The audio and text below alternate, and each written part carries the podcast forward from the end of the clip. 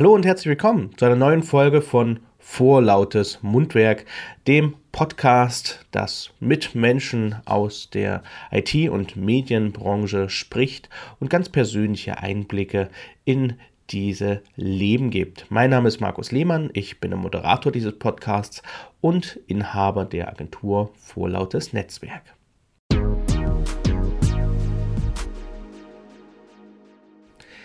In der zweiten Folge von Vorlautes Mundwerk spreche ich wieder mit IT-Unternehmer und Hacktivist Christian Neubauer. Geboren wurde er kurz vor der Wende im sächsischen Döbeln. Bereits in seiner Jugend hatte er Kontakt mit rechter Gewalt, Nazis in Sachsen und wurde so bereits frühzeitig politisiert. Nach einigen Jahren in Leipzig und in Berlin gründete er Anfang der 2000 nach einigen Jahren in Leipzig und Berlin gründete er Anfang der 2010er Jahre die Piratenpartei in Chemnitz.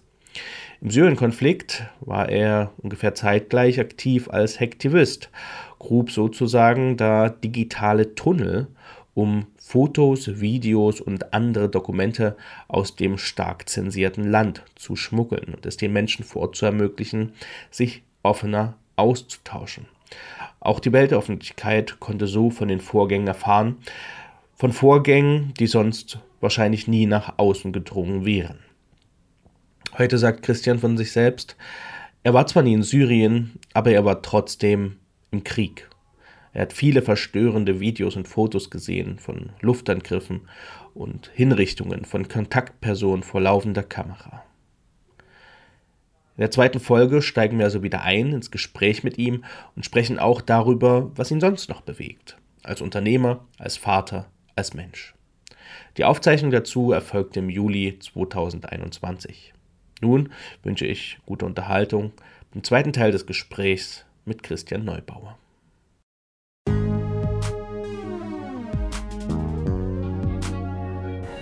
Oder wo wir aufgedeckt haben, das war auch noch ein großer Punkt, dass diese US-Hardware dort eingesetzt wird, um Hitlisten zu erstellen. Mhm. Also um direkt äh, Mordlisten, also Hitlisten ist ein Fachbegriff aus, der Mil aus dem Militär und heißt direkt, das sind quasi Abschusslisten, die wurden dann automatisiert von US-amerikanischer Hardware erstellt, wer dann als nächstes zu sterben hat, mhm. aufgrund von Algorithmen. Mhm.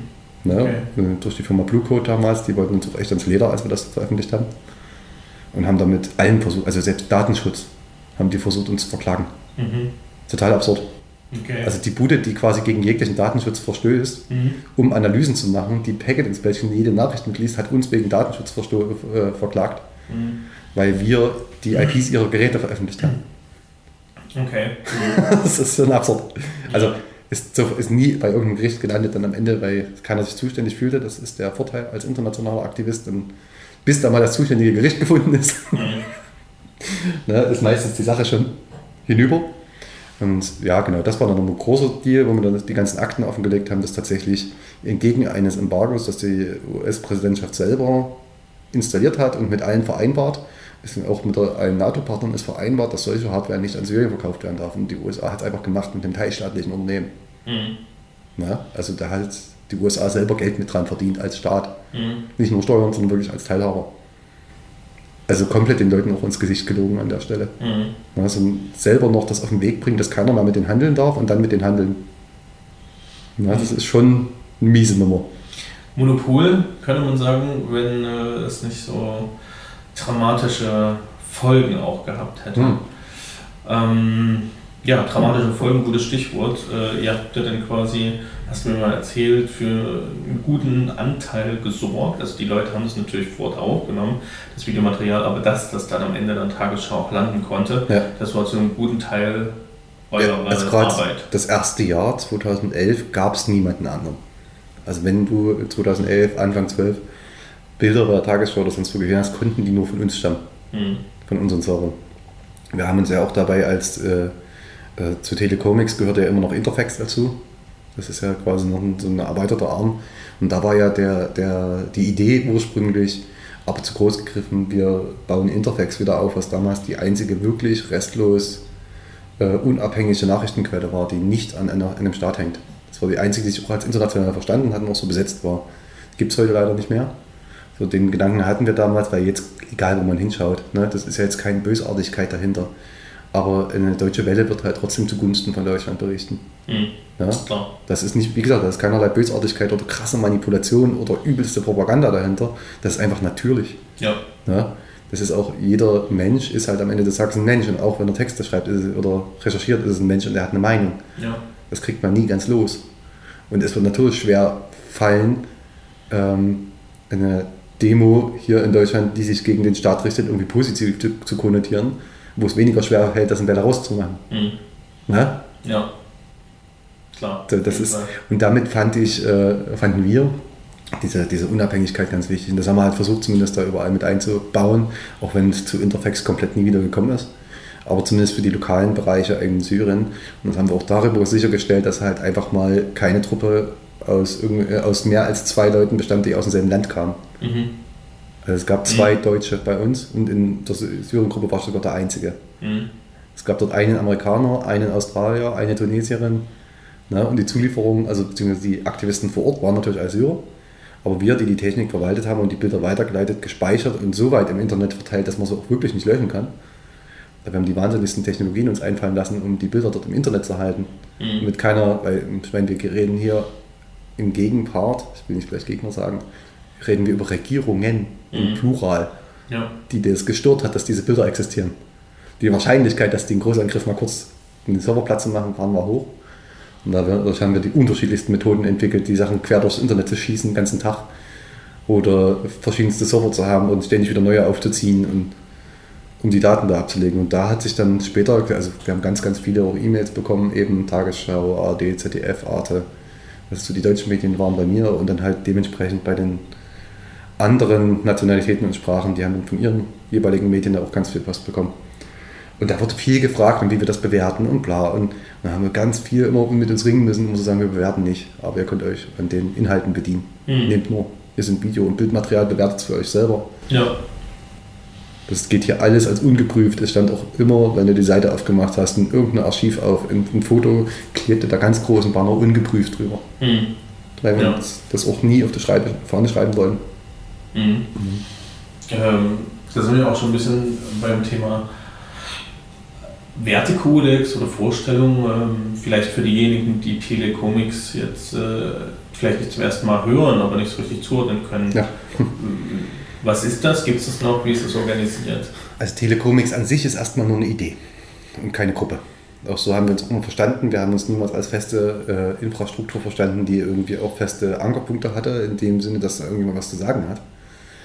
Sondern es war immer eine lose Gruppe von Aktivisten, die sich geeinigt haben, hinter einer Idee sich zu vereinigen. Und das ist halt, was ich vorhin erwähnte, äh, die freie Kommunikation im Internet und die Möglichkeit, sich frei zu informieren. Dass das die wesentlichen Kernpunkte, und das haben wir auch als Menschenrechte interpretiert oder so verstanden für uns, äh, die wesentlichen Kernpunkte von Telecomics waren, die wir immer wieder versucht haben zu erreichen. So, und unter dieser und diesen Grundgedanken haben sich halt verschiedene Gruppen gebildet. Manchmal war ich mit dabei, manchmal nicht. Bei Syrien hauptamtlich, bei Kuba ein bisschen nebenbei mit. Und es gibt bis heute noch zig Gruppen. Also gerade im arabischen Raum gibt es ganz viele Telecomics-Gruppen immer noch. Also Telecomics Egypt und Tunisia ist beides noch aktiv. Ne? Und werden immer noch teilweise von Europäern und Amerikanern technisch unterstützt, weil sie dort nicht die Möglichkeit haben, mal schnell einen Server zu mieten. Mhm. Ja, geht einfach nicht. So, und äh, daher prinzipiell existiert es noch. Der Grundgedanke, eben diese Freiheit auch anderen Menschen zugänglich zu machen, hat eigentlich gereicht, um da Menschen dahinter zu versammeln. Man musste da sich gar nicht schärfer definieren und genau das haben wir immer getan. Und es gibt jetzt die Telecomics II oder Telecomics 2, je nachdem, wie man sprechen will, gibt es jetzt wieder. Das ist eine recht junge, interessante Truppe, die ich jetzt von außen be- betrachte, wie so ein Rentner auf der Terrasse mit seiner Zigarre und zuguckt, was die Kinder so treiben. Nee, aber es sind ja trotzdem zehn Jahre jünger. Ne? Also das merkt man schon und die stehen jetzt genauso an dem Punkt, an dem ich vor zehn Jahren war. Mit einer komplett naiven Weltsicht in den Aktivismus stürzen. Mhm. Ja, oh, da mache ich hier mal ein bisschen was und dann helfe ich den Leuten, ist ja schön. Und die negativen Seiten, die lernt man dann erst kennen, wenn man dabei ist. Ja, also Mhm. die ganzen, ganzen Schattenseiten und viel, viel unschönen Dinge, anstrengenden Dinge, auch psychisch anstrengenden Dinge, die Belastungen, die merkt man tatsächlich erst, wenn man dann mal eine Weile dabei ist. Mhm. Gerade den Aspekt stelle ich mir halt vor. Also einerseits die Arbeit, um sozusagen 24-7 da irgendwie das aufrecht zu erhalten, Ja. den äh, Kontakt, die Verbindung, die Inhalte. Die ganze Infrastruktur musste ja gepflegt werden und ja. gewartet, ununterbrochen, weil da waren ständig Angriffe. Und dann äh, ist es ja wahrscheinlich auch nicht ausgeblieben, dass du die Inhalte gesehen hast. Nein, wir mussten alle Inhalte sehen. Das hat einen ganz trivialen Grund, weil nicht jeder Mensch äh, überhaupt weiß, was für Informationen in einem Bild alles drinstecken. Mhm. Na, das fängt mit den äh, Meta-Informationen an. Viele Kameras speichern einfach Geolocation und alles Mögliche. Und die Daten haben wir prinzipiell abgetrennt gehabt, um, also Uhrzeit und Geolocation vor allen Dingen und Gerätetyp und all sowas, um halt zu vermeiden, dass jemand äh, zurückgeführt werden kann auf die Person. Und wenn wir haben lediglich dann auf Nachfrage von Presse, wo wir uns auch verifizieren konnten, dass es Presse ist, dann beantwortet ja, diese Geolocation stand mal in dem Bild. Mhm. Die haben wir nur rausgenommen. So, aber die war ursprünglich drin, aber haben selbst die Daten nicht original weitergegeben. Mhm. Da ging es dann wirklich bloß um Prüfung, ob es wirklich der Ort sein kann, aber da war die Uhrzeit schon gar nicht mehr so richtig klar mhm. und damit nicht mehr zu, zu ordnen. Das hieß aber auch, wir mussten uns natürlich nach der ganzen Bearbeitung die Bilder alle nochmal angucken. Und ja, dann hat man Dinge gesehen, die möchte man anderen Uni antun. Mhm. Ne? Also das ging von äh, einzelnen Bildern von Opfern bis hin zu äh, Live-Video-Schalten mit irgendjemandem, wo ich halt gequatscht habe über, dann nennen es mal Skype, war nicht Skype, aber sinngemäß ist jetzt das Verständlichste. Und mittendrin, der sich halt auf den Boden schmeißt und da halt ein Heli vor, vom Fenster hängt, einfach mal durch die Fensterscheiben schießt. Weil die einfach in dem Stadtteil gesagt haben, in dem Stadtteil ist irgendwo ein Systemgegner, also schießen wir jetzt durch alle Fensterscheiben, bis er rauskommt. Na, das ist ein übliches Vorgehen gewesen. So, und da wurde auch keine Rücksicht genommen, ob irgendwo Familien wohnen oder so. Mhm. Ja, und das, das hat einen dann schon mitgenommen. Ne? Also wenn das, das und dann auch die späteren Geschichten, weil sie gemerkt haben, sie kriegen uns auf technischen Weg nicht klein. Wissen, was das geht. Ich benutze jetzt den Begriff einfach mal technisch überlegen, mhm. weil wir einfach eine ganz andere Herangehensweise hatten als Hacker, als jemand, der da einfach so mit Studienwissen rangeht, als IT-Sicherheitsexperte. Ja, deswegen haben sie uns versucht, auf dem moralischen Weg dann Platz zu kriegen. Und dann haben sie halt auch dort einen oder anderen Aktivisten von uns eingefangen und dann Videos und Fotos zugestellt von der Exekution und solche Späße. Also es kam dann auch direkt dass es uns zugestellt wurde oder es kam halt auf einmal na, wirklich sehr hemdärmlich versteckt. Ne? Also äh, eine E-Mail aus der, aus der Botschaft von Iran in Frankreich kam eine E-Mail an uns, die verschleiert war, wo sie herkam. Mhm. Mit Borddrohungen und solche Späße.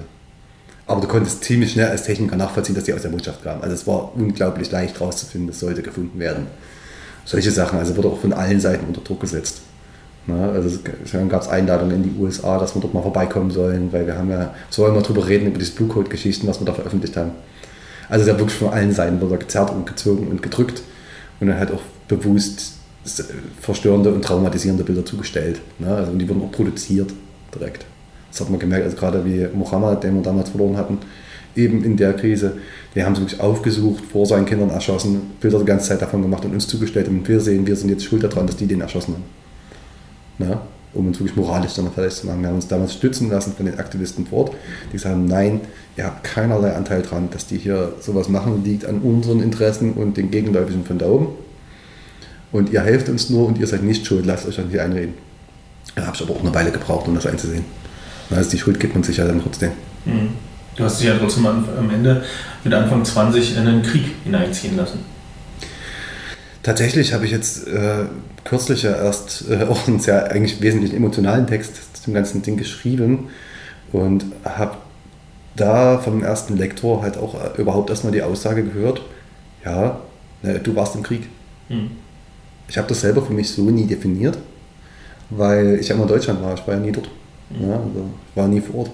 Aber wenn du halt jede Nacht, auch aufgrund der Zeitverschiebung und aufgrund dessen, dass es da tagsüber scheiße warm ist und sich keiner rausbewegt, passiert halt alles abends.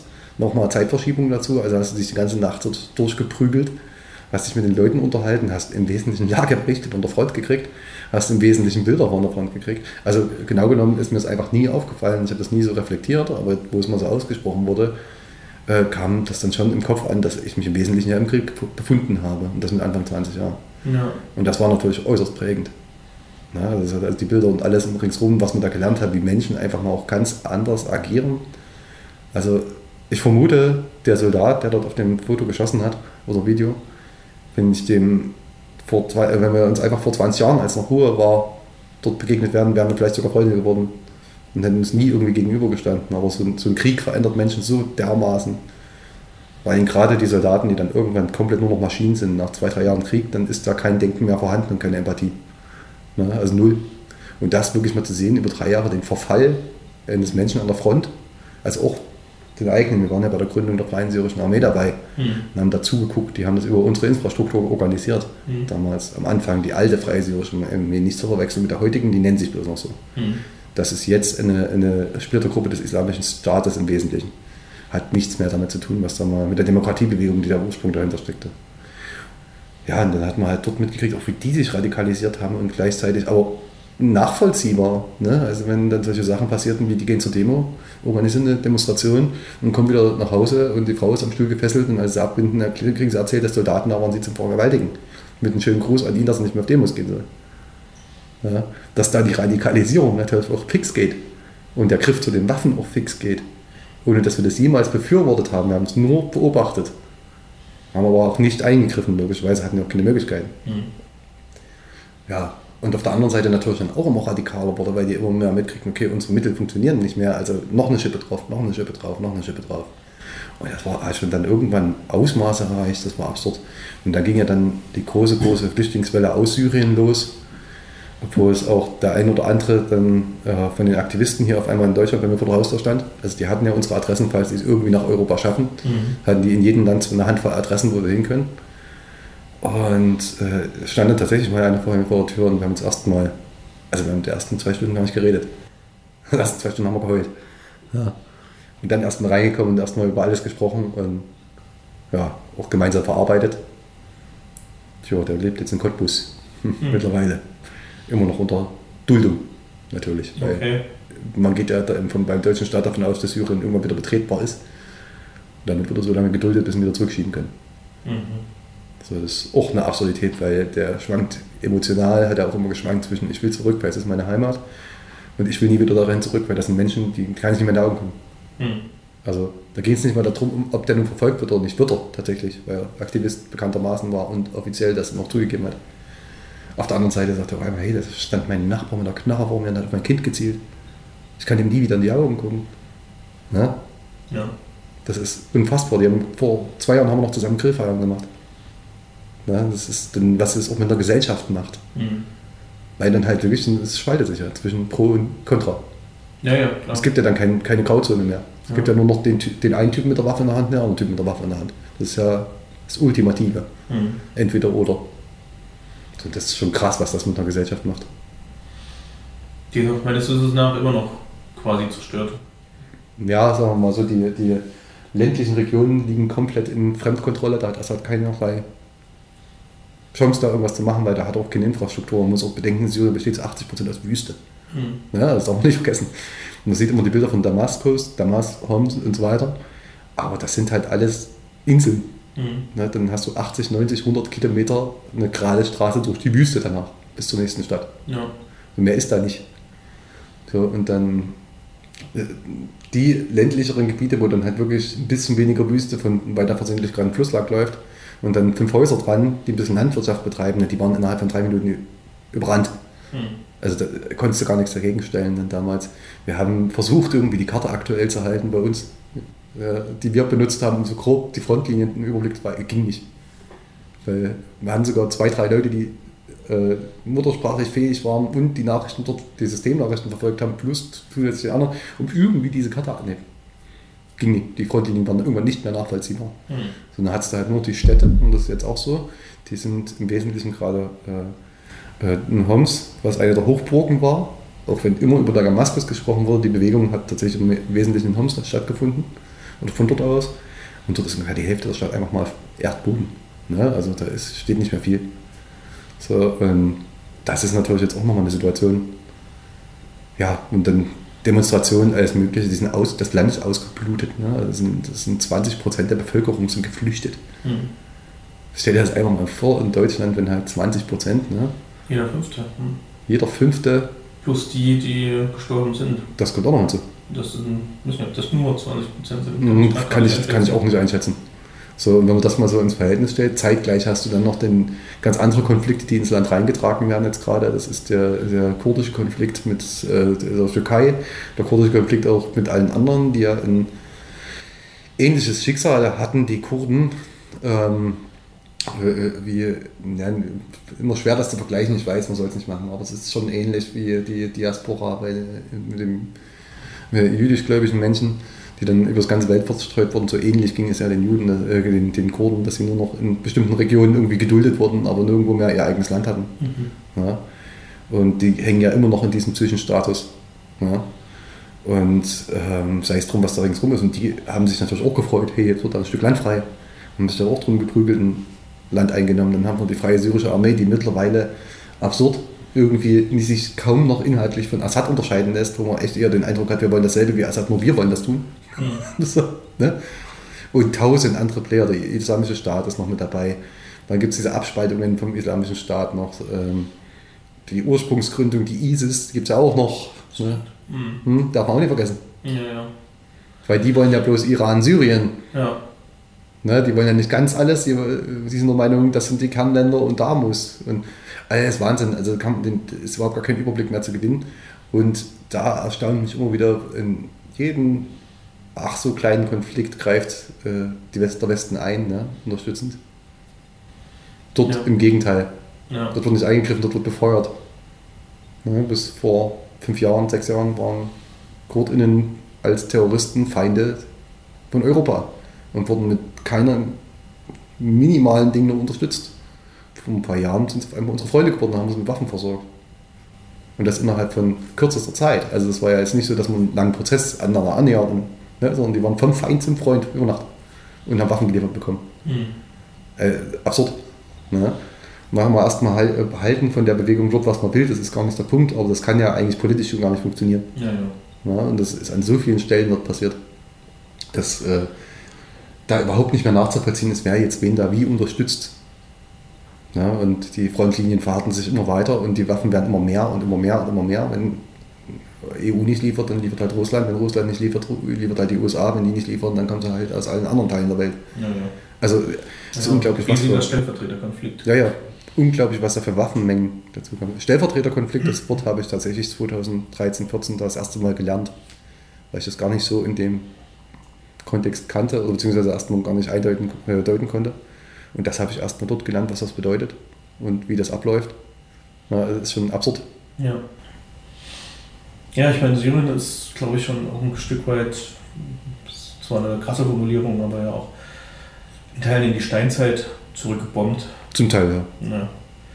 Und äh, mich nimmt es auch immer mit, ähm, ich meine, mich nimmt es mit vor dem Hintergrund, dass natürlich auch viele Menschen aus Syrien nach Deutschland geflohen sind und man hoffen kann, dass sich hier zumindest für eine Zeit irgendwie ein neues Zuhause gefunden haben, äh, wo es ihnen auch relativ gut geht. Ich meine, es gibt auch genügend äh, Menschen in Deutschland, die, formulieren wir es mal euphemistisch, die ganze Fluchtsituation nicht nachvollziehen können. Richtig. Ähm, und äh, das, geflohene Menschen als Belastung verstehen, zuallererst, oder eigentlich als gar nichts anderes. Und gleichzeitig gibt es aber auch so Autoren, ich weiß nicht, Rafik Shami, hast du von ihm mal schon nee, was gelesen? sagt mir erstmal nichts tatsächlich. Ähm, auch syrischer Herkunft, äh, mittlerweile ist der gute Mann aber Mitte 60, lebt schon seit vielen 30 oder 40 Jahren in Deutschland ähm, und schreibt ganz wundervolle Bücher über zum Beispiel Damaskus, hm. wie es ähm, früher einmal war, zumindest für die ja. kleinen Menschen, die sozusagen kein Rat in der Assad-Politik waren. Ne? Das, Aber trotzdem ähm, spielen da auch immer die ganzen Geheimdienste und etc. Ja, mit rein. Ähm, aber ich denke, es war ein Land, in dem man leben konnte, mit dem man sich arrangieren konnte. Auf jeden Fall. Also ich habe die Berichte ja auch bekommen von den AktivistInnen vor Ort und von den Menschen, teilweise auch die dann hier waren oder halt auch schon vorher. Also äh, wo das anfing, wo noch nicht alles mit Waffenfeuer war, wo wir uns dazugekommen sind, war ja dann noch den Umständen entsprechend friedlich. Ja? So, ich sage bewusst den Umständen entsprechend, weil es gab trotzdem eine Unterdrückungsherrschaft, die es auch heute noch gibt, und eine Militärdiktatur, wenn man es so will. Also ist zwar jetzt offiziell keiner, aber Assad kann halt dem Militär befehlen, jeden Menschen im Land zu erschießen. Also daher ist es für mich eine Militärdiktatur, auch wenn es auf Papier keine ist. Sei es drum. Ähm, genau, da wurde halt auch berichtet, die, die haben, waren ja wirklich zu der Zeit unglaublich kulturell unterwegs ist. Also Genau. Syrien ist ein so kulturvolles Land, es ist unfassbar. Auch so viele verschiedene Kulturen auf dem Haufen. Ne? Ja. Ähnlich ist es in Jemen gelagert, dort hat es auch mehr Krisen verursacht. Äh, Im Syrien war das scheinbar, zumindest aus der Erzählung, erstmal kein großes Problem. Dort haben Genau. die straßenzugweise dann halt ausgehangen, was dann hier die Hauptregeln sind. So, hier, hier wohnen Christen, feel free, ne? Aber wäre cool, wenn du keine, wenn du nie unbedingt Kreuze anzündest hier. Ja. So, und dann nächste Straße hast du halt Kopftuchpflicht. ja. So, und nächste Straße dann halt wieder nicht. So, und ist auch trotzdem muslimisch. Und dann wird, Das hatte sich ausgehandelt. ja, ja, die haben so straßenzugweise und nur Ja. alles nebeneinander und in der Mitte trafen sich am Markt. Ja. So, und dann gab es halt sowas wie die, gerade in Damaskus, die Library Street und sowas, eine komplette Straße nur Buchhandlungen. Mhm. Ja, also, weil die unglaublich viel Wert auf Wissen und Kultur legen. Das ist so, so fest verankert. Auch Lernen von den Kindern, das wird so, so hoch gewertet. Mir fast zu hoch. Aber an vielen Stellen finde ich es beeindruckend und, schön auch, was, wie viel Wert die darauf gelegt haben, dass Leute Wissen anhäufen. Und was das auch gesellschaftlich bedeutet. Also Wissen hat dort einen ganz anderen Stellenwert. Ja. Ja, deswegen ist halt eine Library Street da überhaupt denkbar. Das kannst du dir in Deutschland gar nicht vorstellen. Mhm. Das würde pleite gehen nach drei Wochen. ja, Ne? stimmt. Und du hast wirklich äh, Fotos geschickt, da gibt es halt wirklich ein Kinderbuchhandel, also zwei Kinderbuchhandlungen auf der Straße, wo es nur ausschließlich Kinderbücher gibt. Mhm. Ja. Und dann gibt es eine Schülerbuchhandlung, wo es ausschließlich Bildungsmaterial für Klasse bis Klasse gibt. Ja. Also wirklich so spezifiziert die Läden dort. Das ist wirklich faszinierend. Und dann halt vom Antiquar über klassisch, über, also was du sonst äh, in Deutschland beim Hugendubel oder beim äh, Thalia als Abteilung hast, waren da halt einzelne Läden. Ja, ja. Und noch wieder so groß wie bei uns in Thalia. Ja. Ne, über mehrere Etagen auch. Faszinierend. Und da haben die auch viel, viel Wert. Und habe ich damals auch ein paar Kinderbücher geschickt bekommen. Von meinem damals äh, zweieinhalbjähriges Kind. Mhm. Und die haben sich in Chemnitz ja noch ganz gut gemacht, wenn wir dann halt das quasi als Originalanschauungsmaterial auch hatten, als dann geflüchtete Kinder mit im Kindergarten dazu kamen. Oder in Schulen und gerade in der Schule. Äh, häufig haben die ja auch im Kindergarten gesteckt, obwohl die eigentlich im Schulalter waren und wenn die schon in der ersten Klasse waren, weil sie Ja. halt Deutsch nicht konnten. Ja, ja. Logisch. Also sie mussten erstmal Grundlagen, äh, mussten erstmal die Grundlagen lernen. Und ähm, genau deswegen konnten die teilweise schon lesen. Da haben wir im Kindergarten die in arabischer Schrift Comichefte dort mitgebracht. Und dann waren die immer ganz stolz, dass die ihren Kindern dort ähm, mal was zeigen konnten aus ihrer Heimat und mal was vorlesen konnten. Ja. Und dann saßen, gibt es so Bilder im Kreis, wo die äh, Kinder sitzen ringsrum und in der Mitte ein etwas größeres äh, arabischstämmiges Kind, ein syrisches Kind, was dann äh, dort vorliest auf Arabisch. Kein Schwein versteht irgendwas, aber die Kinder fetzt es trotzdem. Ja, ja. So, die haben sich halt die Bilder angeguckt und haben dann, fanden die Sprache faszinierend, was er da so macht. Und haben auf die Laute gehört. Und, also ganz andere äh, Herangehensweise, auch wie man es bei manchen Erwachsenen kennt. Ne? Mhm. Also ja. überhaupt keine Berührungsängste. Und das war für alle schön. Ne? Also dann kamen die nochmal ganz gut, die Bücher. Und dann später in der Schule auch äh, bei meinem Kind, wo dann auch dort äh, Leute dazu kamen aus dem Raum, wo teilweise die, ich, ich hatte äh, Arabisch-Englisch-Bücher gekriegt. Mhm. Und das haben sie dann, das sind so kleine, eigentlich Badewannenbücher gewesen für kleine Kinder, dass die von früh an schon so ein paar englische Begriffe mitkriegen. Mhm. Okay. Aber das hat ausgereicht, diese 20 verschiedene Bücher aus den Alltagsbereichen, also war von Essen über Schulweg, über alles mögliche dabei. Mhm. Ja, dass sie zumindest erstmal eine grundlegende Kommunikation aufbauen konnten, weil die im Zweifel konnte sie ja auf Arabisch lesen, Mhm. was da steht, und das den Leuten zeigen. Ja. Deswegen lag dann halt die 20 Badebücher von, von, meinem, von meinem Kind, äh, lagen dann halt äh, alle in der Schule rum und die haben das zur Not als Kommunikationsbrücke verwendet. Ja. Ne? Also da haben sich auch niedliche Sachen draus entwickelt gehabt. Ja. Ja, das klingt doch äh, schön, weil es dann ja auch zum auch alles. Ich meine, ich finde es, eigentlich könnte man, ich meine, das ist dramatische Ursachen, die zur Flucht Ja, ja, geführt haben. Ähm, aber diese eigentlich, äh, dieses Ankommen in Deutschland, da könnte man auch so viele gute, positive Geschichten darüber erzählen. Das stimmt. Na, Das ist ja auch nochmal ein zweischneidiges Problem. Das eine ist das Ankommen. Ähm, Das ist gerade für die Älteren ein Problem. Ne? Also gerade für Generation Ja. 30 plus.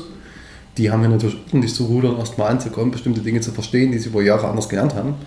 Und das Umkehrproblem haben wir bei den Kindern dann immer gesehen, weil ich habe dann ja aus Telecomics heraus oder Flüchtlingshilfe mitgearbeitet, da ja nur genug Erfahrung kulturell vorhanden war, bot sich das an.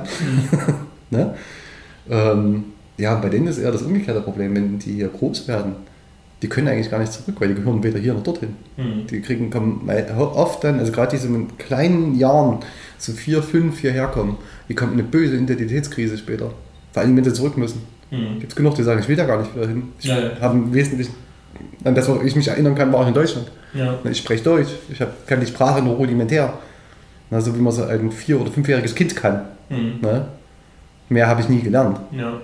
Ja, und die sind dann, die sind richtig zwischen den Welten gefangen, werden im Zweifel mit abgeschoben und kommen in einer Welt an, wo, die, wo sie sich nicht zurechtfinden. Ja, weil sie da noch nie waren. Und das ist wirklich dann nochmal ein, ein weiteres Problem, was sich dann daraus ergibt. Das ist noch nicht zu Ende gedacht, weil das wirkt erstmal, als kann man es einfach lösen, sind ja weg, nichts mehr hier, alles gut.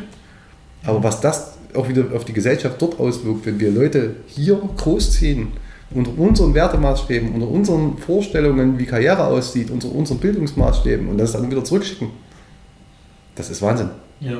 Das ist, wenn das größere Mengen betrifft, das gibt dort einen kulturellen Bruch. Mhm. Ne? Und dann gibt es die, die sind ja in Deutschland ausgebildet und dann gibt es die, die hier ausgebildet sind.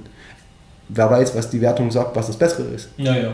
Aber es gibt eine Wertung, Ja. garantiert. Und es gibt auf jeden Fall überall Unterschiede. Und das ist halt genau das, was ganz schnell zu Diskriminierung führen kann, im wa- wahrsten Sinne des Wortes. Weil es nennt sich ja, kommt ja von diskriminare trennen, spalten, teilen. Und das ist ja genau das, was da passiert. Ja. Ja. Und das ist absoluter Wahnsinn, auch dass da jetzt überhaupt die Kinder zurückgeschickt werden zum Teil. Also jetzt auch schon Kinder zurückgeschickt wurden, weil die unterste rechte Ecke in deinem Land, da fliegen ja nicht mehr Bomben hin, da kannst du wiederholen. Also Binnenflucht, also zieh bitte den Wald Mhm. oder in der Wüste, kannst du auf, dort geht's doch. Na, das ist schon. Die Schicksale sind noch nicht zu Ende. Das wird noch ein paar Jahrzehnte dauern, bis die Schicksale alle aufgedröselt sind und was da alles noch auf uns zukommt, weltweit. Ja. Ja. Ja, auf jeden Fall. Also ich bin auch schon sehr gespannt. Äh, Ich meine, der erste Schritt wird ja erstmal sein, dass die vier, fünf, sechsjährigen, zehnjährigen vielleicht, äh, die nach Deutschland gekommen sind, bald volljährig sind. Das kommt auch noch hinzu. Und das finde ich jetzt schon erstmal die nächste spannende Stufe. Also ich beobachte es ja trotzdem auch in der Klasse meiner Tochter. Ähm, ist ein gewisser Anteil von Menschen mit Migrationshintergrund mit drin, Oberschule, sechste Klasse. Und ähm, es ist natürlich ganz unterschiedlich. Und was ich merke, ist auch schon so eine starke Überforderung der Strukturen, der Lehrer. Ja, die geben Fall. sich Mühe. Ne? Also Auf jeden Fall. keinem unterstellen, dass sie sich nicht Mühe geben würden. Aber ähm, es ist natürlich schwierig und äh, ich meine, Menschen, junge Menschen in der sechsten, siebten Klasse sind sowieso schwierig. Ja? Ja. Wenn dann noch dein multikultureller Hintergrund und deine, kann ich mir gut vorstellen, Identität, Identitätskrise nochmal stärker verschärft ist als sowieso durch deinen Hormonhaushalt, nämlich Ja, einfach ja. durch Elternhaus, fucking Corona, jetzt wieder in die Schule. Also da ist Naja, also die Faktoren sind viele. Wahnsinn. Ich habe es wirklich dann in der Schule einmal erlebt, wie jemand, äh, also türkischstämmig, da wirklich in seiner Pubertät eine übelste Identitätskrise hatte und der konnte hier bleiben. Na, also da war nicht mal das Problem, dass er irgendwie zurück musste. Aber der hat sich wirklich immer zwischen den Welten bewegt. Wenn der, der war entweder war der Türke oder der war Deutscher, der hat das nicht hingekriegt, das irgendwie, also jahrelang zumindest in der Jugend nicht hinbekommen, weil halt auch keiner für ihn da war. Hm. Und weil du es mit Lehrern ansprichst oder Lehrerin, dass, wenn die sowieso schon 32 Kinder haben, Ja, ja. sind dann nochmal auf zwei Spezialfälle, das geht gar nicht, das ist absolut undenkbar. Wir haben in der Pädagogik da einfach in Deutschland einen kompletten Fail gefahren über die letzten Jahre, indem wir allen, die Lehrer werden wollten, so lange ins Gesicht getreten haben, bis sie keine Lust mehr hatten. Und jetzt uns wundern, wo die ganzen Lehrer sind. Mhm. So. Und Lehrerinnen an der Stelle, das, äh, ja, Es, es, gibt auch, es gibt auch gute Strukturen, aber das sind dann auch so ein bisschen Einzelfälle. Also Das und das ist immer auf den- ist eine super engagierte äh, Genau, das- Erzlehrerin. und das ist Ja. dann halt immer auf den Rücken der Lehrerinnen. Ja, Und nie auf den Rücken der Struktur, wo es eigentlich hingehört. Das sollte die Struktur abfangen und nicht einzelne Personen, weil die gehen meistens über ihre Arbeitszeiten hinaus. Die machen mehr, als was sie bezahlt kriegen. Das ist schön, dass sie das tun, aber eigentlich sollte es im Berufsumfeld nicht normal sein. Mhm. Wenn ich ehrenamtlich was mache, ist das ehrenamtlich, aber ich sollte nicht ehrenamtlich meinen Beruf ausführen. Mhm. Das ist doof und kaputt. Mhm. Weil Lehrern wahrscheinlich unglaublich schwer voneinander zu trennen. Natürlich, aber äh, im, im Zweifel lässt man, kann man das abrechnen, in wie lange verbringen sie Zeit mit Leu Schülern, die sie nur durch die Schule kennen. Punkt. Mhm. Ob nur remote, weil sie die Arbeiten kontrollieren oder halt vor Ort. Mhm. Solange es mit den Menschen, die sie nur über die Institution Schule kennen, zu tun haben, sollen sie bitte bezahlt werden dafür.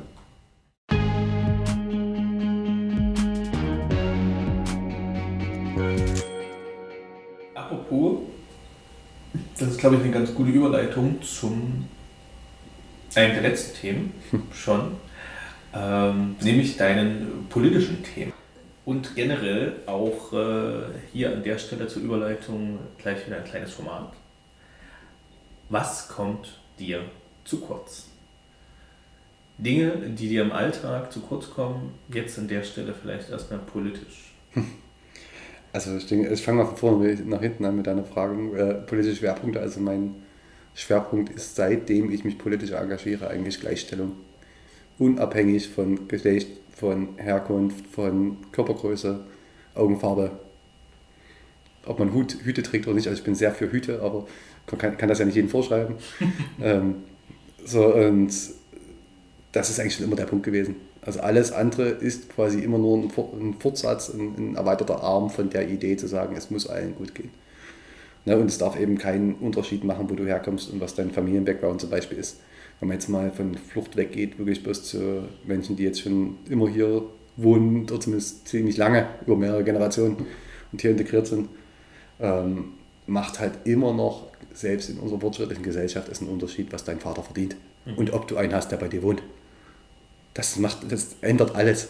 Ne? Also ein Mensch, der halt aus einem Umfeld kommt, wenn es geht, wo kein Abitur vorherrscht und äh, äh, eine alleinerziehende Mutter hat, hat deutlich, deutlich schlechtere Chancen, einen guten Akademikerabschluss zu kriegen, als jemand, der aus einer Akademikerfamilie kommt. Und das ist halt immer noch absurd.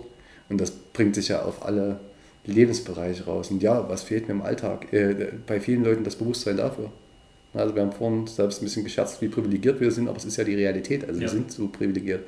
Aber das Bewusstsein zu haben, dass das alles ein Privileg ist und dass das nicht alle können, das ist erstmal, das fehlt mir im Alltag bei ganz, ganz vielen Menschen, weil ich denke, sie würden dann auch anders handeln, anders wählen, anders denken, wenn denen das mal bewusst wird. Ich sage jetzt nicht alle, aber es gibt genug Menschen, denen das fehlt. Ja. Und zu vielen noch. Auf jeden Fall, ja. Dieses Gefühl für das eigene Privileg, dieses und die daraus notwendige Schlussfolgerung, genau. Rücksicht zu nehmen. Genau, es geht ich. ja nicht darum, was immer, man, wenn man solche Debatten anfängt, äh, kommt schnell der Bogen zu, ja, wir sollen uns ja nur schlecht fühlen. Nee, darum geht es überhaupt nicht. Es geht um eine, eine bewusste Wahrnehmung. Ne? Also zu sagen, okay, ja, ja, cool, man kann sich auch darüber freuen. Ich sage auch, ja, cool, dass ich jetzt hier so leben kann. Ich bin krankenversichert, ich muss mir keinen Kopf machen, Klar. wenn ich irgendwie krank werde bei meinem Kind das gleiche Spiel. Ne? Wir können einfach zum Arzt gehen. Wir haben finanziell jetzt nichts auszustehen ne? und können uns Dinge kaufen. Also geht super und ich bin da auch total glücklich drüber, dass das jetzt so ist. Das war ja auch nicht immer so. Ja. Aber ich bin mir bewusst, dass das halt kein Normalzustand weltweit ist. Weil wenn es hier keine Straße gäbe, auf, auf der ein Bus fährt, der mich letzten Endes zum Kunden zum Beispiel bringt oder die Bahn, dann könnte ich meine Firma hier nicht machen. Mhm. Ne? Also die ganze Rahmenbedingung, die wir hier haben, die ist so einfach mal viel, viele Dinge schon günstig grundgelegt.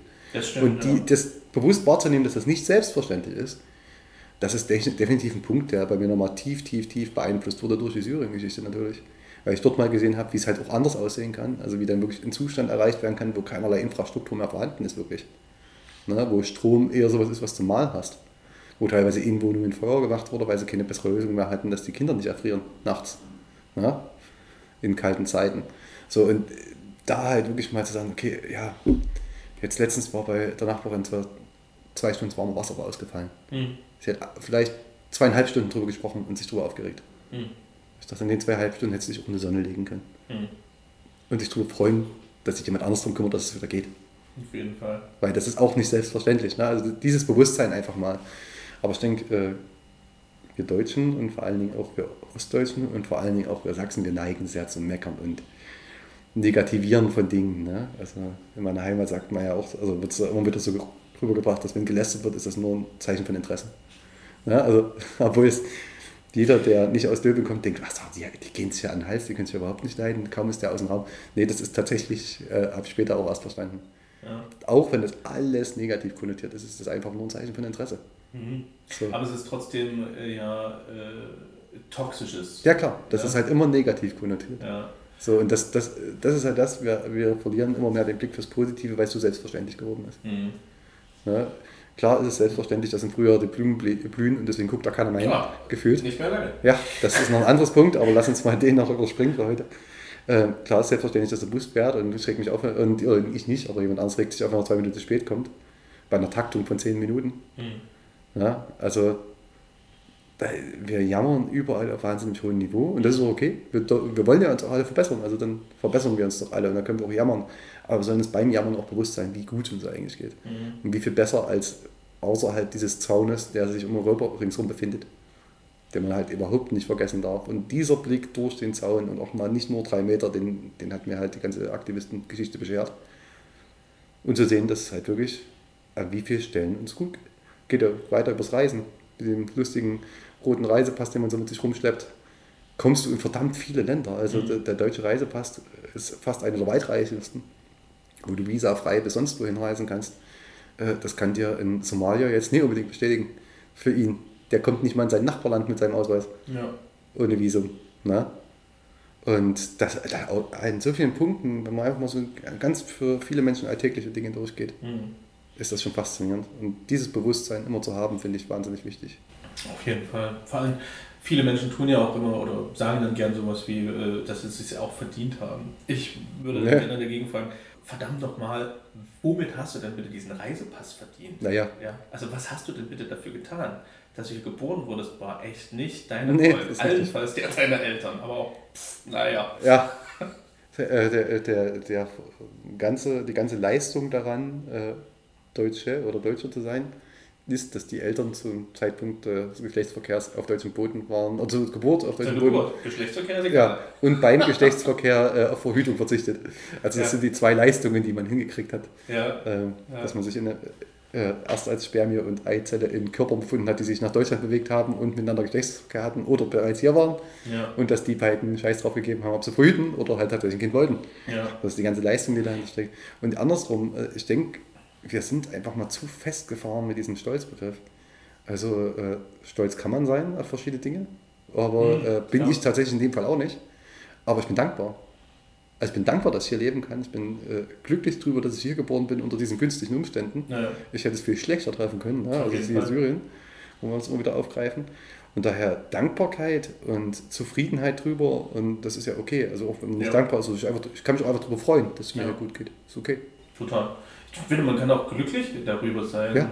Wenn äh, jetzt irgendjemand mal sagen würde, ja, Patriotismus ist es, diese Dankbarkeit zu spüren und zu sagen, Mhm. jawohl, äh, meine Fresse, bin ich, habe ich ein Glück, Deutscher zu sein, Ja, ja. nach dem Pass. Ja, alles andere ist ja sowieso völliger Quatsch. Ähm, dann wäre das auch, finde ich, ein Patriotismus, mit dem ich sehr gut leben könnte. Gut, also ich kann mit Patriotismus generell nichts anfangen, weil nach meinem Verständnis wurde Patriotismus damals äh, nur eingeführt, um den Bauern von zwei Ländern zu erklären, warum sie sich gegenseitig erschießen müssen. Weil das nämlich, also wahrscheinlich hatten ein deutscher und ein französischer Bauer vom Ersten Weltkrieg mehr gemein als der deutsche Adel und der deutsche Bauer. Keine Frage. Ne? Das Ja. mal so. Also Und daher- noch genug Leute, die sagen, nee, also ich habe manchmal das Gefühl, es gibt Menschen, die das Bedürfnis haben, sich mit ihrem Land zu identifizieren. Mhm. Und denen würde ich nicht per se sagen wollen, dass das falsch ist. Wenn sie dieses Nee, Bedürfnis haben, falsch dann ist sollen das sie nicht. machen. Aber Es geht nur um den Faktor freuen- Überhöhung. Bitte? Es geht nur um den Punkt, wo es zur Überhöhung kommt. Genau. so. Aber so eine Ident- Identifikation Richtig. äh, ist jetzt auch nichts, was ich stark empfinde. Also ich, mir geht es wie dir, ich bin dankbar, ich bin glücklich, ähm, ich freue mich, dass ich äh, diese ganzen Möglichkeiten habe. Ähm, und ich äh, bin großer Fan zum Beispiel der deutschen Sprache. Ja, das Ja, auch, also- auf jeden Fall. Keine Frage. Äh, aber deswegen würde ich jetzt zum Beispiel, äh, ich habe generell, ich habe weder Lokalpatriotismus noch Bundesland noch Nee. Bund, am ehesten noch einen gewissen Europapatriotismus. Aber Deswegen der ganze Rest ist mir echt. Ich denke, also, wie gesagt, der Patriotismus. Patriotismus Ja. an sich habe ich nicht. Nee, habe ich wirklich nicht. Null. Bin kein Patriot. Gar nicht. äh, So auch nicht mal im Ansatz. Das ist auch, äh, ja, erstmal überhaupt gar kein Ding. Sondern ich verstehe auch Patriotismus bis zu einem gewissen Punkt, aber kann ihn nicht nachempfinden. hm, Ja, ja, also genau. das ist, ich verstehe es, aber ich kann es nicht nachempfinden. Das heißt aber nicht, dass ich nicht froh, froh darüber bin, das was wir vorhin hatten. Na, also ich mag Sachsen und ich, mich zieht es immer wieder hierher zurück. Das ist meine Mhm. Heimat. So. Und auch Döbeln und Umgebung, es ist meine Heimat. Und ich werde einen Teufel tun, irgendwie zu weit davon wegzuziehen. Ich werde immer hier irgendwie in der Nähe sein, weil ich mich hier zu Hause fühle. Hm. So, und äh, das reicht mir schon, wenn ich irgendwie mal zu Gast irgendwie in einem anderen Bundesland bin. Das wird mir schon zu viel, weil ich lieber, lieber bei mir zu Hause bin. So, das ist mir einfach angenehmer. So, demnach bin ich irgendwo Sachse, aber nicht stolz drauf, Sachse zu sein, sondern ich bin froh, darüber hier leben zu können. Ja. So, und mag die Gegend hier und erkläre die auch gerne Leuten und beschäftige mich mit der Historie hier auch ganz viel. Und liebe es, mit äh, Freunden von außerhalb irgendwo lang zu laufen und quasi so ein bisschen Führer zu Ja, spielen ja. und ein bisschen Sachen zu erklären, so, was da hier so los war. Und finde das spannend, aber das, das überhebe ich jetzt nicht. Und da Ja. denke ich, ist der Unterschied, den viele gar nicht so verorten können. Also der Durchschnittsfußballfan wird wahrscheinlich Deutschland nur fürs Spiel überheben, also für die Mannschaft dort, nicht mal das Land. Und äh, gar nicht so auf diese, diese Patriotenschiene gehen.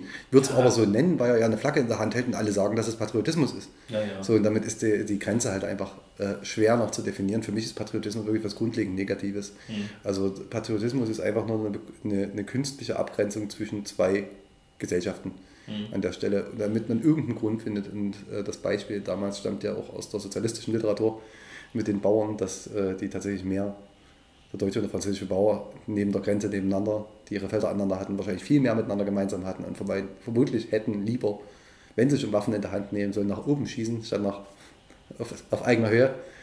Ne? So, da- aber das passierte halt nicht, weil man halt den deutschen Bauern eingereiht hat, Franzosen sind alles böse Leute und alle Franzosen sind scheiße und du bist Deutscher und das das Beste, was es gibt auf der Welt und alles, was nach dir kommt, also alles andere sind Scheißleute und sind schlechtere Menschen. Ähm, das hat man halt damit erklärt bekommen. Ne? Mhm. So, und hier hast du die Uniform deines Landes und bla. Ja. Ne? Man hätte das auch alles anders aufziehen können und sagen, okay, das sind die Farben deines Standes und jetzt sagen, ja, tun sich wieder alle Bauern zusammen. Und ich habe fest, ach ja, ne, die, die anderen Arbeiter, die sehen das ja genauso, also suchen wir uns jetzt auch noch zusammen. Und, ne? Also es hätte auch eine ganz andere Dynamik haben können. Aber Ländergrenzen sind super leicht zu erklären, Ja, ja. weil das kann dir keiner nehmen. Ja. Der Bauer kann morgen nicht mehr Bauer sein, weil sein Land irgendwie weg ist. Aber der Deutsche bleibt Deutscher, weil der ist in Deutschland geboren. Ja, ja. Das kann dir keiner wegnehmen und du kannst da super leicht Leute in Gruppen stopfen damit. Ja, ja. ja. Und sie damit äh, natürlich beherrschbarer Richtig. machen oder zumindest beherrschbar halten. Das versuchen ja auch mehr als genügend Richtig. Parteien und äh, Organisationen noch heute mit dieser sehr einfachen Methode, ähm, die Leute sich gefügig zu machen. Ja, Divide and Conquer, Teile und Herrsche. Genau. Ja, ja ähm, wir neigen uns schon dem Ende. Schon Äh, ist gut. Schon ist gut. ähm, aber ich möchte noch mal ganz kurz den äh, Schluss ziehen, zurück zum Anfang. Da hast du erwähnt, dass du auch eine ganze Weile mit äh, der Musik unterwegs warst. Ähm, erstens vielleicht kurz die Frage, welches Instrument du denn spielst? Ähm, grundlegend, also am häufigsten die Gitarre und meine Stimme. Das ist tatsächlich, das sind so. Ah. Ja, ja. Nein, also Gesang tatsächlich am meisten und äh, Gitarre. Ähm, nebenbei halt die Dinge, auf die man rumprügeln kann, sind halt nie ganz verkehrt. Ähm, irgendwelche Trommelinstrumente. Ach so, ach so, ach so. Ach so. Ich sagte Dinge. Ähm, ja, äh, trotzdem steht halt auch noch ein Bass mit rum, es steht halt auch noch ein Keyboard mit rum und bla, aber im Wesentlichen auch äh, erkennt man an meiner Wohnung ganz gut, dass man nirgendwo hintreten kann, ohne nicht versehentlich eine Gitarre zu erwischen. Hm. Na, es gibt keinen Raum ohne Gitarre, weil die einfach, ich muss die einfach überall verteilen, damit ich überhaupt genug La Lagerplatz dafür habe. Ja. Okay. Und äh, was für eine Musik habt ihr damals gemacht? Ja, also ich hatte mehrere Projekte und wir haben unterschiedliche Sachen gemacht, einfach weil ich auch ja, gerne viele Dinge gleichzeitig tue. Das hat sich ein bisschen durchgezogen durch mein Leben. Äh, tatsächlich gab es eine Ska-Band, es gab eine Punkband und später noch eine Pop-Spaß-Punk-Band, so Ärzte-Style-mäßig. Und äh, ja, das hat sich dann über ein paar Jahre gezogen und hat sich dann ein bisschen eingedampft zu dieser äh, Punk-Schiene, Mhm. die dann eine Weile geblieben ist. Und dann hat sich das ein bisschen verlaufen dann über die Jahre, weil wir dann in alle Winde gezogen sind. Und die, die noch da geblieben sind, haben das Projekt, das letzte Projekt dann fortgesetzt. Das ist ein Pop-Punk. Und da gibt es heute eine Neugründung daraus, von neuen Menschen, aber die, äh, ein paar sind noch erhalten von früher. Mhm. Okay. Ja gut, sowas gibt es ja mal wieder. Ich glaube, von The Cure ist auch bloß Ja, dort, übrig. deswegen, deswegen haben wir es dann, also die Mädels und Jungs, die das dann weitergeführt haben, auch schlichtweg umbenannt, weil es dann halt auch. Es gibt ein paar Referenzen, also wir hatten damals das große X mit im Logo, das äh, geschwungene, das ist jetzt wieder mit im Logo. Mhm. Na, also es findet, man findet ein paar Details wieder. Mhm. Es gibt auch das ein oder andere Lied, was ich dann mal irgendwann nachts um zwei in eine, auf einem Konzert, wo ich mit auf die Bühne bin, dann habe ich dann doch nochmal mitgespielt. Ah ja. Naja, so einfach mal noch so als Erinnerung zu früher. Äh, Obwohl ich nur, Gast war, eigentlich ursprünglich geplant, das war gar nicht ausgemacht. Ach schön. So, und dann habe ich dem Gitarristen mal kurz seine Arbeit abgenommen. Hm. Da konnte er ein Bier trinken. Ja. Auch nicht schlecht. Haben wir Äh. Plätze getauscht. An der Stelle äh, möchte ich jetzt schon mal äh, für alle ZuhörerInnen sagen, das wundervolle Intro und das wundervolle Outro ist übrigens von Wolfgang Liebig, Audio Liebig hier in Chemnitz, ansässig. Äh, sehr cooler Typ, der äh, sein eigenes kleines Tonstudio macht, hat und unter anderem auch solche tollen Musikstücke äh, per Auftrag produziert. Sprecherkabine, alles pipapo, super Typ, kann ich nur empfehlen. Ähm, aber jetzt zum Schluss noch Musik, nämlich hängen geblieben. Auch so eine kleine Formatidee. An welchem Song bist du denn zuletzt mal so richtig hängen geblieben? Das ist jetzt unfair, weil du es weißt. Ähm, Hey, Vielleicht weiß ich es ja, Ja. aber die ZuhörerInnen ähm, ja nicht. deswegen könnte ich den ja komplett auslassen, weil an dem wollte ich eigentlich gar nicht hängen bleiben. Ähm, es gibt, gibt ja auch unterschiedliches Hängenbleiben. Ich drösel das mal auf. Ich gehe, gehe jetzt mal voll in den Politikermodus und sage, das muss man erstmal wohl definiert klären, was ein Hängenbleiben ist. Man kann ja inhaltlich hängen bleiben, man kann emotional hängen bleiben, man kann sachlich in der, an der Analy- Analyse hängen bleiben. Ja, das man letzt, Kann letzt, auch einfach ein bisschen hängen geblieben sein. Ja, das geht auch. Ne? Richtig. Ja. Ja, dieses sachlich an der Analyse hängen geblieben ist mir jetzt zuletzt passiert mit dem Song. Aber den würde ich eben genau deswegen herausnehmen, weil das erstmal für mich emotional keine Bedeutung hat. Okay. So, und puh. Aber ich bin, die, also ich sag mal so, ich bin eigentlich an einem Album, an einem Konzeptalbum hängen geblieben zuletzt, Mhm. was ich mir übelst lange angetan habe. Das ist halt äh, Flying Microtonal Bananas von King Gizzard and the Lizard Wizard. Oh, Äh, schön. großartig. Und die machen eigentlich nur Konzeptalben. So, also egal was, jede, jedes Album, meistens gibt es zwei, wie bei dem letzten war halt King Gizzard und Blizzard Wizard waren zwei Alben. Microton und Banana gab es auch in Volume 1 und 2. Und da bin ich halt wahnsinnig hingeblieben, weil die wirklich übel experimentell arbeiten. Microton, sagt schon der Name. Die haben quasi ihre Gitarren umgebaut und überall zwischen die Bünde noch Bünde gemacht, damit sie doppelt so viele Noten haben. Mhm. Mal ganz grob. Jeder Musiker erschlägt mich jetzt, wenn er es hört. So ganz so stimmt das nämlich nicht. Aber im Wesentlichen für, kann man sich so vorstellen, dann auch Keyboards umgebaut, alles Mögliche, um diese Zwischentöne zu haben, was so ein bisschen diesen so einen türkischen Flair mit reinbringt. Mhm. Ja, Okay. Den aber nie zu Ende ausspielt. Also es wird keine türkische Musik daraus. Ja. Ja, und wahnsinnig spannende Kombination. Also das ist wirklich ein Album, was von vorn bis hinten durchgehend durchdacht und durchkomponiert ist und alles irgendwo einen Zusammenhang hat. Okay, klingt auch ein bisschen so, als wären das Musikhacker. Ein bisschen, ja. Also, äh, eigentlich in dem Fall Hacker gar nicht, weil Hacker würde ja voraussetzen, dass du etwas nutzt, was nicht dafür gedacht ist. Ähm, und Okay. prinzipiell ist die Gitarre schon zum Musikmachen gedacht. Und prinzipiell hättest du gleich so eine kaufen können, die die dementsprechenden Bünde hat, Ja. nur mit anderen Eigenschaften. Das wollten sie halt nicht. Die wollten, Ah, ja. halt, wollten halt E-Gitarren. Ja, Da haben sie quasi einen Bastard geschaffen aus zwei Welten. Doch eher DIY. Naja, genau. Kurze Trettmann-Referenz. Ja, also Trettmann wird auf der Liste nicht landen. Ähm, Nein? nein. Oh, bedauerlich. Das ist, äh, spätestens, wenn es mit Autotune anfängt, bin ich raus. Ja, aber der macht das so schön ironisch. Ist okay, kann er ja tun. äh, dafür haben wir die Kunstfreiheit, von der ich wahnsinnig begeistert bin, dass sie Ja. in Deutschland existiert. Von der ist auch viel gedeckt. Ja. Und deswegen möchte ich da auch gerne, immer, freue ich mich immer wieder über jeden, der sich austobt, auch in Dingen, die mir nicht gefallen. Ja, Ja. Das ist ja auch gut so. Und da entwickeln sich ja auch wieder die, aber das wird definitiv, also ein Autotune-Lied wirst du in meiner Playlist nicht finden. Mhm, okay. Ich bin da allergisch drauf. Uh, okay, kriegst du da so Pusteln? Äh, nee, Kopfhörer in den Ohren kriege ich dann meistens. Kopf, Kopfhörer. In den Ohren, ja. Ah, okay. Zieht es dann so rein. Das. Nee, also die kommen meistens aus meiner Hosentasche und wandern dann so langsam in meine Ohren okay. und spielen alternative Musik. Okay. Na, dann hoffe ich, dass dein Sohn äh, keine allzu großen Mainstream-Musikgeschmack hat, weil sonst hast du ja zu Hause wahrscheinlich permanent die Kopfhörer im Ohr. Ja, das Weil es passiert gibt oft. ja nur noch Autotune-Musik Ja, ja. und die meisten machen es ja nicht ironisch. Ja, ja, das ist richtig. Und, und kann sie es nicht ironisch machen, die machen das aber meistens recht schlecht. Ja, das kommt noch dazu. Ja. Gut. Aber äh, bevor wir jetzt wie die alten weisen Männer sind, die hier über die Musik der jungen Leute abblitzen. Kann man ja gar nicht mehr nachvollziehen, ja. Früher, früher, da war das alles handgezupft. Ja, auf jeden Fall. Elektronische Musik gab es früher. Achso, warte mal doch. Und Autotune, das ist auch so, ach nee, das gab es auch in den 80ern. Ja. Der The Party. Ja. Okay, ja. Ähm, ja, okay. Also ein äh, Album. Hast du denn auch noch einen einzelnen äh, Titel? Ähm, tatsächlich von denen auch nochmal, da ist wirklich flächendeckendes Hängenbleiben gewesen. Das war Honey von dem Nachfolgealbum, vom King Gizzard Album. Und Sag nochmal den Bandnamen. bitte? Sag nochmal den Bandnamen. King Gizzard and the Lizard Wizard. So, und das Album, das Nachfolgealbum von den Microtonal-Experimenten war halt äh, King Gizzard. Und da ziemlich weit hinten auf der Liste war das Lied Honey, was komplett aus dem Stil ausbricht.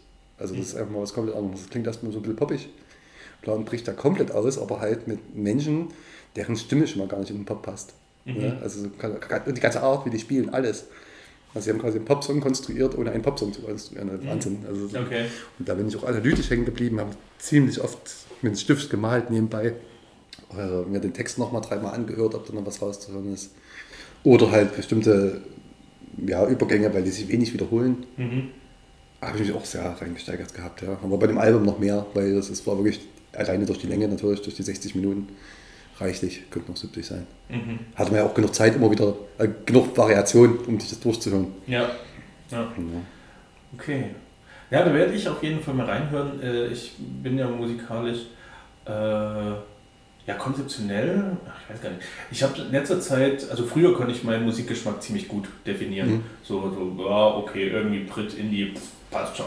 ja, würde ich heutzutage zum Beispiel, also mag ich immer noch, na klar, aber ähm, das ist irgendwie, wäre viel zu kurz gesprungen, hm. weil teilweise finde ich äh, Hip-Hop mit Autotune äh, auch großartig, wenn es halt wirklich so aus jeder Zeile rausmerkt, okay, der Typ oder die Typin, meistens sind es ja Typen, aber ja, Nura zum Beispiel, die liegt auch manchmal drauf. Hm.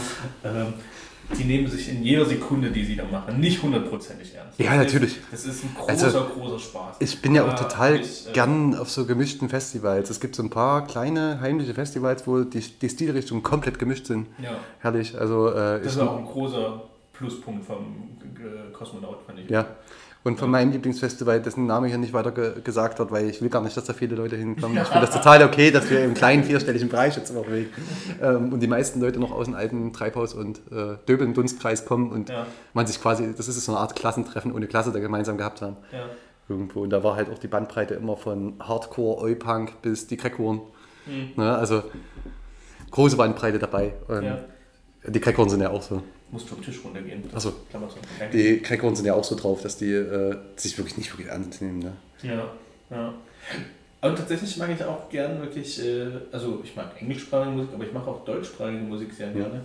Und welchen, an welchem Song ich jetzt wirklich hängen geblieben bin, obwohl er schon zwei Jahre alt ist, bin ich da jetzt erst drauf gestoßen und der mir derzeit immer ausnahmslos ein Lächeln aufs Gesicht bringt, ist von OK Kid hinterher.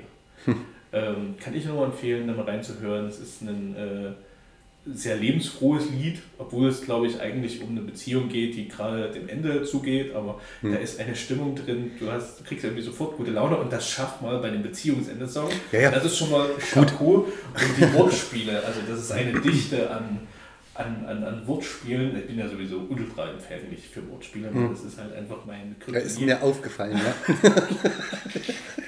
äh, also wirklich ein äh, Song, wenn ich selber Musik schreiben könnte, dann äh, hätte ich mir gewünscht, dass ich den hätte schreiben können. Hm. Ganz sehr mein Geschmack. Nee, da, ja. also, deswegen fällt es mir auch so schwer, mich da auf ein was festzulegen, weil ich ja wirklich mich sehr, sehr viel mit Musik auseinandersetze. Also es ist ein wirklich ein wesentlicher Teil meines Ausgleichs. So, und äh, da ist die Bandbreite schon groß und für mich ist halt, gibt es tatsächlich ganz wenig gute Laune Musik in dem Sinne, von wegen ich kriege dann Lächeln. Es gibt Musik, äh, die ich höre, wenn gerade alles hübsch ist und die das, die, die Stimmung unterstützt, aber im Wesentlichen äh, gibt es deutlich mehr, eben passend zu auch den Anzahl der Emotionen bei Menschen, gibt es halt deutlich mehr negative Emotionen, ist nur so, ja, wenn man mal durchzählt. Und demnach gibt es auch, wenn es emotionale Lieder sind, deutlich mehr Lieder zu negativen Emotionen. Mhm. Das muss aber nicht schlimm sein, das kann ja auch eine Verarbeitung sein. Ja, gar nicht. Oder, oder halt auch mal was Rotzfreches. Also, was ich letztens auch sehr viel hoch und runter laufen hatte, war von Bonaparte White Noise. Ich weiß nicht, ob das was sagt. Bonaparte kenne ich, ich weiß nicht, ob ich den Song White Noise äh, ist auch so ein Lied, der halt so ein bisschen, also von der Melodie her klingt es erstmal ein bisschen lustig, leicht, sommerlich. Aber inhaltlich, äh, und das wird dann später vom Video unterstützt, geht es halt im Wesentlichen darum, dass halt alte weiße Männer sich die Welt gestalten und eigentlich totale Idioten sind und eigentlich nichts besser können als die anderen, aber sich immer so darstellen. Und in dem Video sieht man da halt sehr schön die ganz normalen Alltagssituationen. Ne? Irgendein Politiker popelt. oder dir wird halt mal was in dieses Gesicht geworfen. Oder die kloppen sich zwei im Parlament. Oder also ja. nur so eine Szene halt. Also die einfach mal auch die Menschlichkeit zeigen und sagen, okay, die sind auch nicht besser als ihr. Ja. So, und trotzdem schaffen es die, die Welt nach ihren Vorstellungen zu gestalten. White Noise halt. Ja. Ne? Dieses Rauschen, die ist immer da. Mhm. Und die anderen nicht. Also das fand ich halt faszinierend, wie man da, also man kann man auch laufen lassen, ohne hinzu klingt gut. Ja. So, also die Mutti nebenan wippt mit in ihrer Küche, wenn ich das laut anhab, aber äh, hört nicht auf den Text. Auf der Mhm. anderen Seite, wenn du den Text hörst, dann äh, zwischen Lachen und Weinen ist alles dabei. Ne? Ja, dann klingt das nach einem konzeptionellen starken Song, wenn die, die zu White Noise gehören, ohne hinzuhören, Ja. das vielleicht sogar ganz geil finden. Naja, das ist total faszinierend. Also das mag ich Bonaparte eh. Ja, tja, ähm, wunderbar. Ich denke, ich habe das Gefühl, zur Musik könnten wir uns noch viel länger austauschen, aber Fall. muss trotzdem irgendwie zu einem Ende kommen. Ich verabschiede mich bei dir jetzt an dieser Stelle mit einem herzlichen Dankeschön dafür, dass dir Zeit genommen hast. Äh, ja, ich hoffe, du hattest auch ein bisschen äh, Freude dran. Ähm, und die Kehrmaschine draußen hatte hoffentlich auch ein bisschen Freude dran, uns dabei zu stören. Nein, das ist wahrscheinlich gar nicht bewusst. Veraltete Kehrmaschine.